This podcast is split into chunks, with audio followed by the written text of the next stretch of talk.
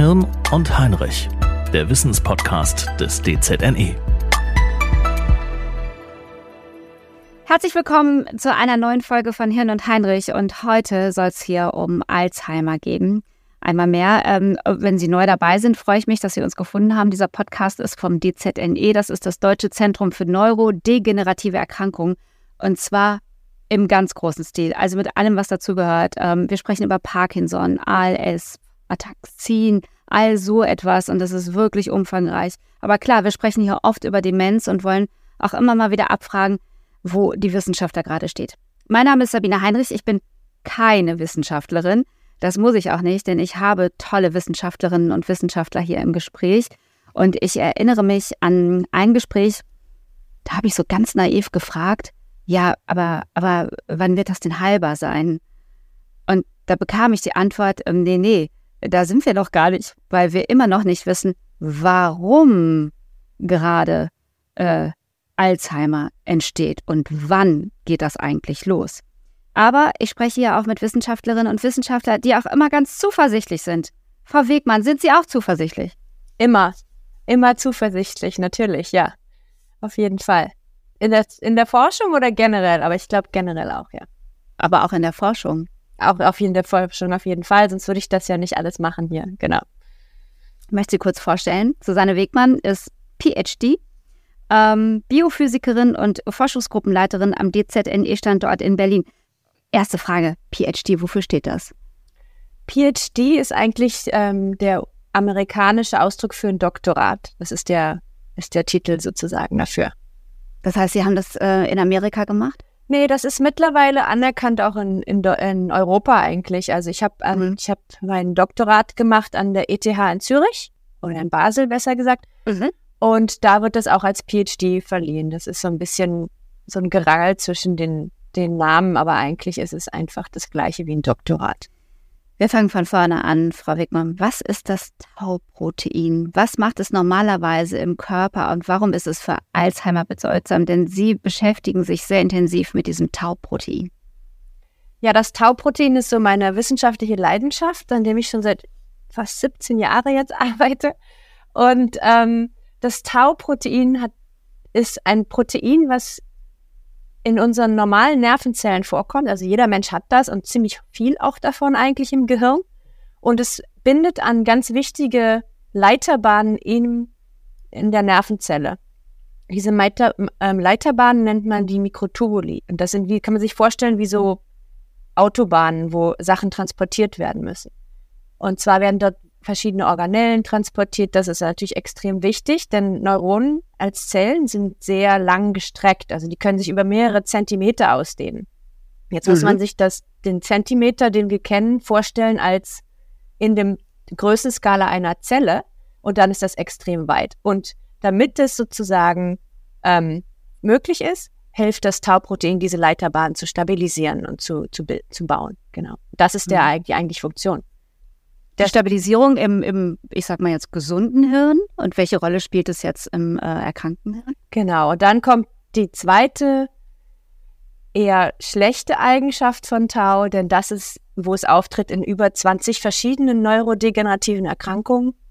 Ähm, da kommt es zu einer Verklumpung von Tau. Es wird also, es wird erst modifiziert, nennen wir das. Es kriegt so ein paar ähm, ähm, chemische Gruppen angeheftet und dann kommt es zur Aggregation und das Tauprotein aggregiert in diesen Nervenzellen und kann auch nicht mehr seinen Job machen als ähm, Stabilisator für, den, für diese Leiterbahnen und zerstört sozusagen die ganzen Transportwege mhm. und auch andere Funktionen der Nervenzelle. Und damit, das passiert wie gesagt in über 20 ähm, dieser neurodegenerativen Erkrankungen.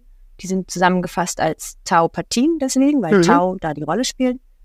Ähm, die wichtigste oder die bekannteste und häufigste davon ist Alzheimer-Erkrankung. Mhm. Äh, also es hat nichts mit Morgentau zu tun oder mit dem Seiltau, sondern Tau steht für? Tau steht für Tubulin assoziiertes unbekannter assoziierter unbekannter Faktor. So wurde es entdeckt. Es wurde entdeckt, weil es an Tubulin oder an Mikrotubuli an diese Leiterbahnen bindet und wurde mit denen co-isoliert und dann wusste man nicht, was es ist. Und dann hat man gesagt, Tubulin assoziierter unbekannter Faktor. Und dem mhm. heißt es Tau. Können Sie das im Mikroskop sehen eigentlich? Kann man es erkennen? Ähm, Im Elektronenmikroskop kann man es indirekt sehen. Also Tau ist so ein bisschen mystisch. Es ist immer unsichtbar, weil es keine Struktur hat. Und mhm. alle, alle Sachen, wie wir in Mikroskopen auch hoch aufgelöst mit Elektronenmikroskop Sachen darstellen, da gehen wir immer davon aus, dass diese Proteine Struktur haben, aber Tau hat keine Struktur. Tau ist einfach wie ein Spaghetti und macht deswegen auch ganz viele Sachen, die wir eigentlich noch nicht alle verstehen. Ja. Woher kommt denn da Ihre Faszination? Genau daher, dass wir halt eigentlich diese ganzen Paradigma und Dogma, die wir haben, dass wir sagen, wir haben, brauchen eine Struktur, um eine Funktion zu haben. Ähm, das haben wir nicht. Wir haben keine Struktur und wir haben ganz viele Funktionen. Also in den letzten Jahren haben wir herausgefunden, dass Tau ganz viele verschiedene Sachen in den Zellen machen kann. Wo wir jetzt versuchen, diese Puzzlestücke zusammenzusetzen und herauszufinden, was eigentlich da los ist. In der Krankheit dann auch. Und das andere ist, dass es halt ja dadurch nie langweilig wird. Also wir haben diverse verschiedene Methoden, an die wir benutzen, um irgendwie daran zu kommen, an dieses, um diese Nuss zu knacken, was Tau eigentlich macht. Um die Nuss zu knacken. Ähm, es gibt ja noch ein anderes äh, für Alzheimer bedeutendes Protein, äh, und zwar Amyloid. Ähm, was weiß man über den Zusammenhang? Amyloid, äh, Verzeihung, oder Amyloid-Beta genau. ist natürlich sehr, sehr wichtig. Also das war, wurde schn schnell erkannt als Auslöser der Alzheimer-Erkrankung, hm. da es äh, Mutationen in Genen, die dieses, die dazu führen, dass das produziert wird, entdeckt wurden als ähm, vererbliche ähm, Faktoren der, für die Alzheimer-Erkrankung. Und was man heute weiß, ist, dass es wahrscheinlich ähm, in der Kaskade oberhalb von Tau sitzt. Also man weiß, dass diese Amyloid-Peptide ähm, in die Nervenzellen Sachen anregen können, zum Beispiel eine synaptische Hyperaktivität nennen wir das. Also die Neuronen sind sozusagen hyperaktiv, ähm, was dann wiederum dazu führt, dass Tau in einen Zustand gerät, der sozusagen auf dem Weg zu der Pathologie ist, also zu der Erkrankung. Mhm. Und wir sehen, dass ähm, dieses Ganze beschreibt man als die Amyloid-Hypothese, also das Amyloid ähm, sozusagen das Tau antriggert und dann das Tau die eigentliche Neurodegeneration und die Toxizität erst auslöst. Warum ist das wichtig zu wissen, wenn man, wenn man mit diesem Thema zum ersten Mal so in Kontakt tritt, weil vielleicht jemand aus meinem Umfeld ähm, eine Diagnose bekommen hat oder weil ich vielleicht vermute, betroffen zu sein? Ich denke, das ist wichtig, um auch zu verstehen, was einfach passiert im Gehirn mhm. und dann als für die für uns Wissenschaftler und für die ähm, Pharmaindustrie, die natürlich dahinter steht, auch wichtig zu wissen, wo man angreift. Mhm. Ist natürlich ein anderer Angriffspunkt, wenn jemand, wenn ein Patient ähm, kommt und diagnostiziert wird mit der Alzheimer-Erkrankung und er hat eine Mutation in einem Gen, das Amyloid produziert, mhm. als wenn ein Patient kommt von wo wir nicht wissen, wo es herkommt. Und in dem Fall ist das Tauprotein sozusagen wichtig, weil wir den Auslöser nicht kennen. Das sind die sogenannten ähm, sporadischen ähm, Varianten der Alzheimer-Erkrankung. Das sind eigentlich die allerhäufigsten, wo wir gar nicht wissen, woher es kommt. Und deswegen ist es wichtig für uns zu verstehen und auch für die Personen rauszufinden, was ist denn der eigentlich, was ist der Auslöser hier? Woher kommt das? Kann ich das vielleicht irgendwie eindämmen? Kann ich das vielleicht durch relativ einfache Medikation oder so ähm, ähm, beheben oder verhindern sogar. Mhm. Was sagen Sie dann? Was ich dann sage, ich, ich, also ich bin da, wie gesagt, zuversichtlich. Natürlich geht das alles sehr langsam. Also ich, man muss auch im Blick behalten, die Time, die Zeitskalen, in der wir in der Wissenschaft reden, das sind eigentlich immer in Dekaden und nicht mhm. in, in Jahren. Also es überschreitet auf jeden Fall denke ich, das, das Schicksal der einzelnen Patienten. Aber es ist sehr wichtig, dass wir natürlich dann weiteren Menschen in der Zukunft helfen können. Deswegen mhm. ist jeder Patient extrem wichtig für uns und jedes Schicksal auch. Und der Verlauf jeder einzelnen Krankheit ist sehr informativ. Welche Therapien gibt es denn? Also die Antitau-Therapie, wie könnte die aussehen? Da gibt es ähm, verschiedene Ansätze, ganz interessante Sachen. Also es gibt zum einen ähm, Ansätze, dadurch, dass das Tauprotein ja diese Verklumpung bildet, ist ein, mhm. ähm, eine logische, logische Idee, dass man einfach, wenn man dieses Protein runterreguliert, also das Protein rausnimmt, dann müsste das nicht funktionieren. So danach, darauf, ähm, daraus entsteht ein, ein Ansatz, wo man sagt, okay, man, man runter, man reguliert sozusagen das Tauprotein im Gehirn runter. Das verschiedene Ansätze. Viele sind auch in den klinischen ähm, ähm, Studien jetzt schon ziemlich erfolgreich.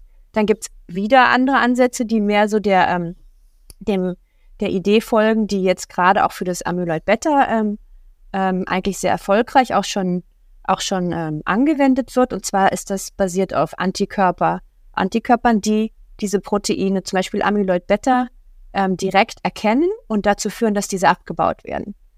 Ähnliche Ansätze gibt es natürlich auch für Tau. Da gibt es mehrere klinische Studien, die da laufen, wo bestimmte Tau-Versionen oder generell Tau ähm, von Antikörpern erkannt wird und dann mit dem Ziel, dass es dann abgebaut wird, sodass es nicht mehr zu dieser Anhäufung kommt. Mhm. Und wie ist da der Stand? Wie, wie, wie können wir das bewerten? Also eigentlich ist es sehr gut. Ich war gerade, wir haben einmal alle zwei Jahre in Deutschland, äh, in Europa, das große äh, Tau Euro Meeting und da wurden schöne Sachen vorgestellt. Und zwar gibt es ähm, gibt es derzeit ähm, kleine Nukleinsäurestückchen, die sozusagen verwendet werden, um das Tau-Gen runter zu regulieren. Das ist jetzt in der klinischen Phase und sieht eigentlich fantastisch aus. Also sehr gute, sehr gute Ergebnisse in dem Biomarker-Imaging. Wie macht das? Es gibt solche Möglichkeiten, diese Ablagerung im Gehirn am lebenden Menschen abzubilden durch MRT. Mhm. Und das sah eigentlich ganz toll aus. Also ich glaube, das ist ein guter Ansatz ähm, für die Antikörpertherapie. Ich meiner Meinung nach, und ich glaube, das ist auch die Meinung der meisten im Feld mittlerweile, wird wahrscheinlich eher eine Kombinationstherapie dann in Frage kommen, wo sowohl Tau als auch Amyloid Beta gleichzeitig angegangen wird. Wir haben in diesem Podcast schon mehrfach über Lecanemab gesprochen. Ähm, das, mhm. Sie, Sie sind da ja auch ganz nah dran. Es ist in Amerika schon als Wirkstoff zugelassen. Hier ähm, in Europa gibt es noch keine Zulassung, das ist mein letzter Stand, richtig? Nee, gibt es, glaube ich, noch nicht. Also ich, ich weiß es auch nicht. Ähm, mhm. Das ist ein Antikörper, der ähm, das Amyloid Beta angeht. Und mhm. genau das, was ich gerade versucht habe zu erklären, ähm, verursacht. Also das wird gebunden, dieses Protein, und dann wird es abgebaut. Ähm, ist ein guter Ansatz. Die ersten Versionen davon sind sehr umstritten, weil es relativ viele Nebenwirkungen gab. Aber man muss das, denke ich, auch alles irgendwie als Riesendurchbruch sehen, denn es ist die erste Therapie, die es überhaupt gibt für die Alzheimer-Erkrankung. Und natürlich entwickeln sich die, diese Therapien weiter. Also jetzt schon die, die nachfolgenden ähm, Versionen von diesen Antikörpern, die sind schon weitaus besser, haben viel, viel weniger äh, ähm, Nebenwirkungen. Und ich denke, das ist eigentlich ein großer Durchbruch gewesen, das einfach zu zeigen, dass eine antikörperbasierte Therapie generell ähm, funktionieren kann. Mhm.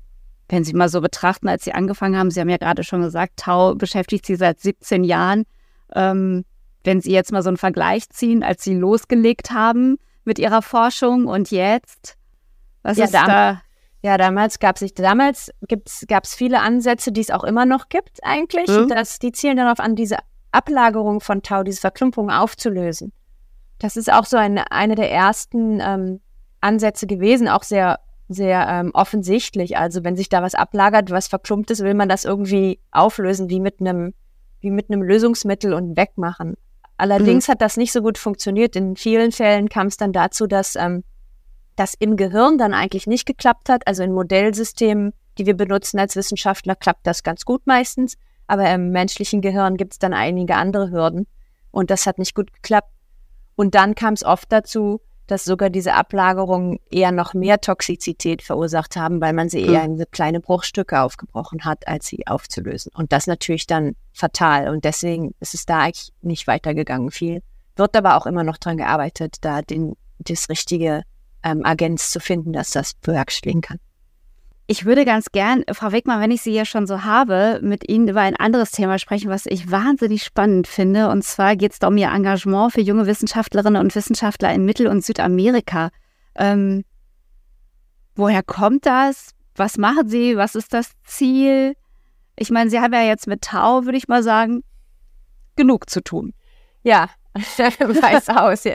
ja, ja. Aber ja, das Engagement kommt eigentlich dafür, dass ich ein sehr ähm, ich bin sehr, sehr ähm, sensitiv für Gleichstellung und, und, und ähm, es gibt diese zwei ähm, amerikanischen oder, oder, englischen Worte Equity und Equality. Also ich glaube, Equality, das kennen wir alle sehr gut. Das ist so die Gleichstellung zwischen Mann und Frau. Ist bei uns im täglichen Alltag auch ein Thema natürlich seit der Emanzipation.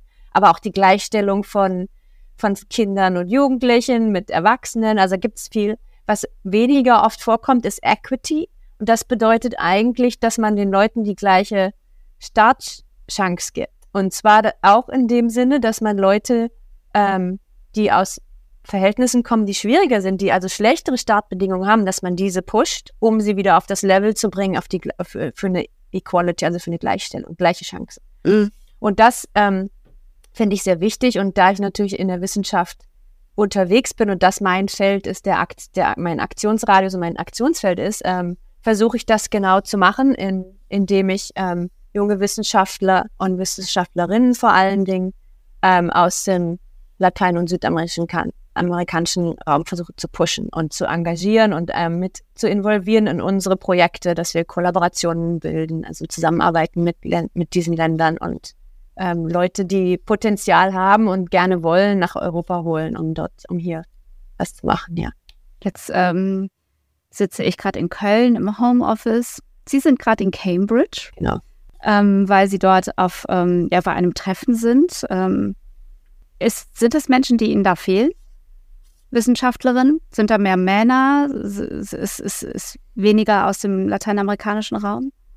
Aus dem lateinamerikanischen Raum gibt es eigentlich in Europa, ich würde fast sagen, niemanden oder kaum jemanden, zumindest in meinem Feld. Das ist eigentlich sehr schade. Also auf, der, auf dem Gruppenleiterniveau. Mhm. Es gibt natürlich in anderen Ländern schon, in den USA und natürlich in lateinamerikanischen, lateinamerikanischen Ländern gibt es mehrere. Aber es ist schon sehr, ähm, wie man so schön sagt, whitewashed. Ja. Mhm. Also das ist, und natürlich jetzt bin ich in England, das ist auch so. Ich meine, England ist eigentlich ein traditionelles Emigrationsland, aber es, man sieht halt genau das, was halt sich gerade beschrieben habe. Also es ist eine ganz klasse, ganz klare Klasse, Klassen- und ethische Trennung hier. Mhm. Ähm, heute bei dem Meeting sind es, glaube ich, ich gucke eigentlich fast immer gleich. Also es sind nämlich fast 50, 50 Prozent für die Frauen. Machen Sie das auch? Ich gucke auch immer direkt ja. so. Ich, so, ich glaub, wie viele Frauen sind dabei? Ja. Und da gucke ich auch, wen ich kenne. Und viele kennen, man kennt sich natürlich mhm. auch untereinander mittlerweile, weil man sich auch ein bisschen irgendwie unterstützen will. Genau, aber ich freue mich darauf und ich ja, mal gucken. Viele Leute kenne ich auch nicht, die hier sind. Dann bin ich gespannt drauf. Was besprechen Sie denn konkret? Ich werde, ähm, also die, die Konferenz ist zum Thema, ähm, im englischen Titel heißt es Trafficking in Neurodegeneration, in Neurodegeneration. Also es hm. geht darum, wie Organellen transportiert werden im im ähm, Neuron, in der Nervenzelle und was das für eine Rolle in der Neurodegeneration spielt. Und das natürlich, da ich an Tau als Tubulin assoziierter Faktor arbeite, natürlich genau ähm, das Thema. Also ich, ich spreche natürlich zu Tau. Ich spreche dazu, ähm, was wir jetzt, ähm, neue Forschungsergebnisse, die wir auch noch nicht publiziert haben, also neue Sachen, ähm, wie wir sehen, dass was, welche andere Faktoren dafür sich, wichtig sind, das Tau von dem Mikrotubuli runterzuholen und verhindern können, dass es aggregiert dann in diese, in diese Sachen. Genau, das werde ich wohl vorstellen, ja. Freue mich schon drauf.